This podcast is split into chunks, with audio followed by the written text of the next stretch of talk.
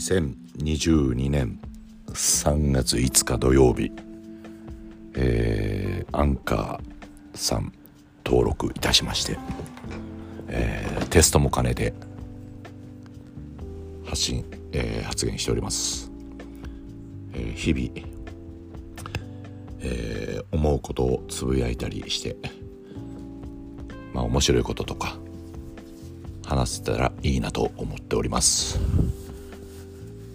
えー、マンボウ、えー、マンボウ期間中なんで、えー、私はちょっとあの飲食店を営んでますので今、まあ、自粛中っていうかそんな感じでおりますけども、まあ、そんな中でも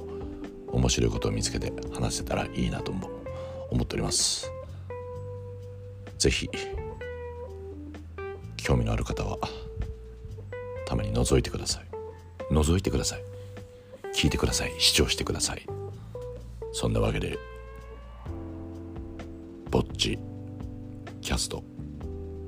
よろしくお願いします。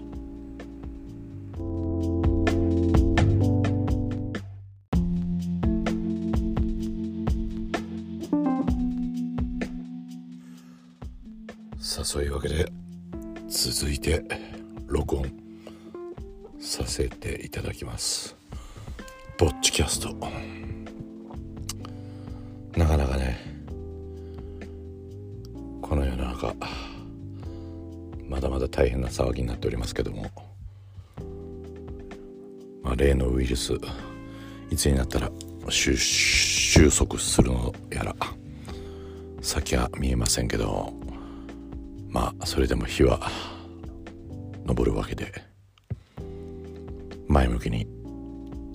過ごしてみたいと思っておりますがところでですね僕はあの意外にアマゾンでレコードなんてレコードですか？アナログレコードを買うんですけど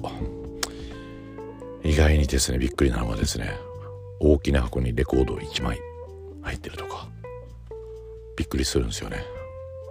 でかい箱が来たなと思ったらレコード1枚。ダンブル業界。すごいっすね。どういう規定で？でもあんな大きいとレコードっていうのはだいたいアルバムサイズでだいたい31.5センチの31.5センチなんですけどそれよりはるかに大きい段ボール。厚さも大体ですね段ボールの箱1 0センチえー、長さ縦縦1 0センチ横幅35センチぐらい？で奥行きがまたこれがまた40センチ40から50センチぐらい。なんでもっとコンパクトなもので送ってこないんだろうなと思うんですけどもまあそれはそれでいいんでしょうけどまあそういうとこつくづくね思ったりします。世の中なんかこうなんか自分の中でこれはなんかあの不便なのかななんて思うことがあ何なの？これはなんかこのこれって意味があんのかなみたいな。ものにこうつくづく思ったりすることもあるんですけど。でもまあ大人たちがまあ僕も大人ですけど大人たちがこういうことで考えてやってるんだったらこれが正解なんだろうなと思いながらも意外に無駄なものが多すぎるっていうか。ね。だからそういうのってすごくなんかななんなんて言うんでしょうかね。プラスティックとか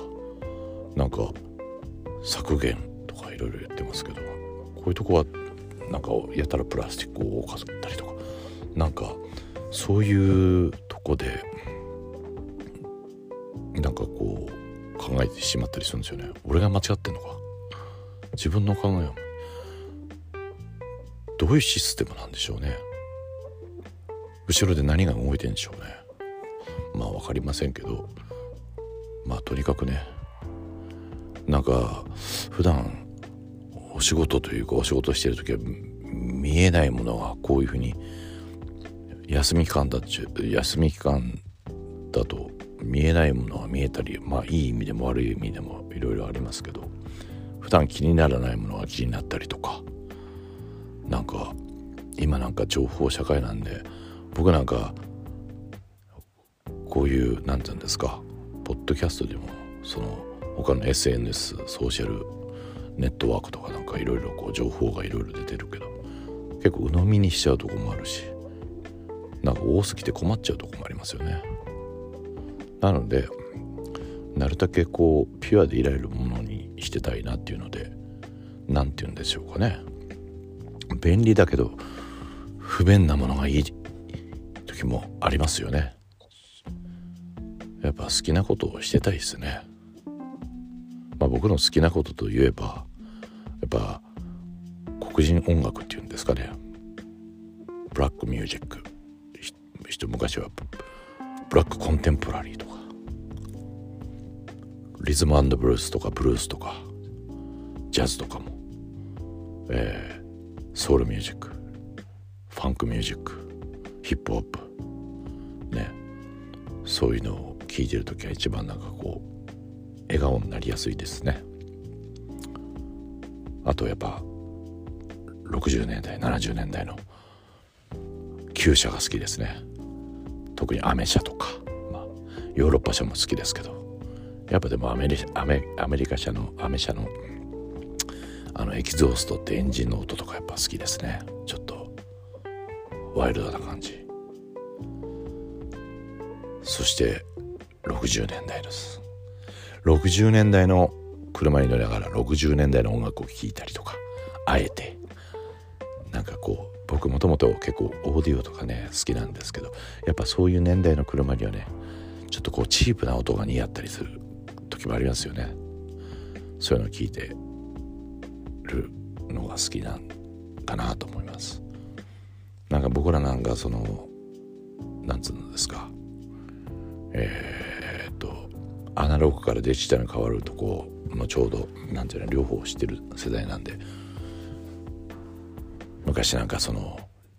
レコードを買いに行くのにも視聴もインターネットなんか揃って出てないし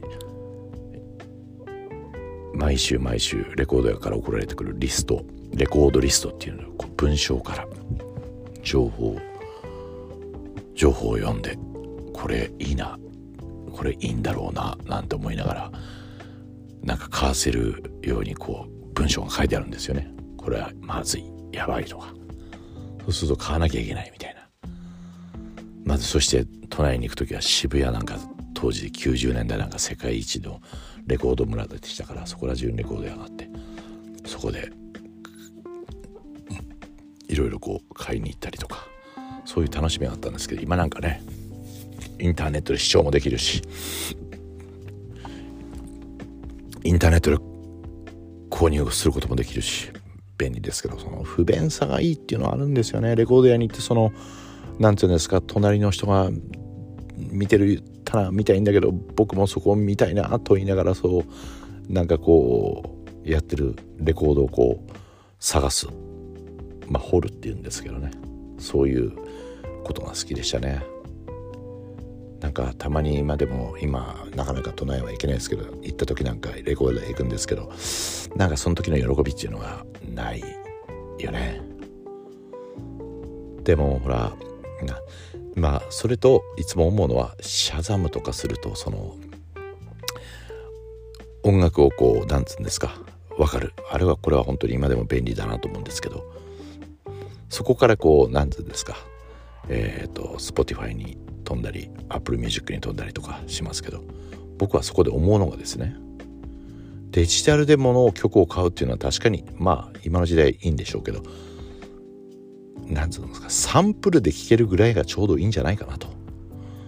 なんかその全部聴けてその音楽もの次第が短すぎてそのなんかその希少価値っていうのかな。なかなかなくなってくるよね。今は今のねそのなんていうの Z 世代ですか。ミリアミリミリネアム世代 Z 世代とか。もうなんかそういうとこで育ってるからそういうのも思わないですけど僕たちみたいでなんていうんですか。なんつうんですか。ねそういうの衝撃。出会った時のレコードが欲しかったレコードだけの衝撃があるからなんかあれですね。時のように、あの時代には戻るもうないだろうな。そうですね。結局店員さんと仲良くなって情報を得たりとかそういう喜びがあったけど今は何でもインターネットで買えるし。でも山の方に住んでたらねやっぱインターネットっていうのは便利かなと思ったりするけど僕たちみたいにまあわりかしまあ街中っていうか市内地にいるから結構何でも手に入りやすいけど都内からもそんなに遠くないし。でもたまたまにあのドライブなんか行く時に山奥とか緑とか好きで行くけどここらの人にとったら便利だよな。アマゾンとかインターネットとかみたいな。思う。だからまあ使いようによってだよね。まあ僕たちそのアナログ結局何にしてもボタンを押すのは人間なんでアナログ人なんでうまく付き合っていきたいななんて思ったりする今日この頃です。まあそんな第2弾。つくづく感じた。ぼっちくんでしたね。興味湧いてくれますかね。なるだけいい声で喋ろうとしてるんですけど。某某某アナウンサーの真似をしてるんですけど。まあ分かる人には分かりますよね。それではまた次回お会いしましょう。おやすみなさい。おはようございます。こんにちは。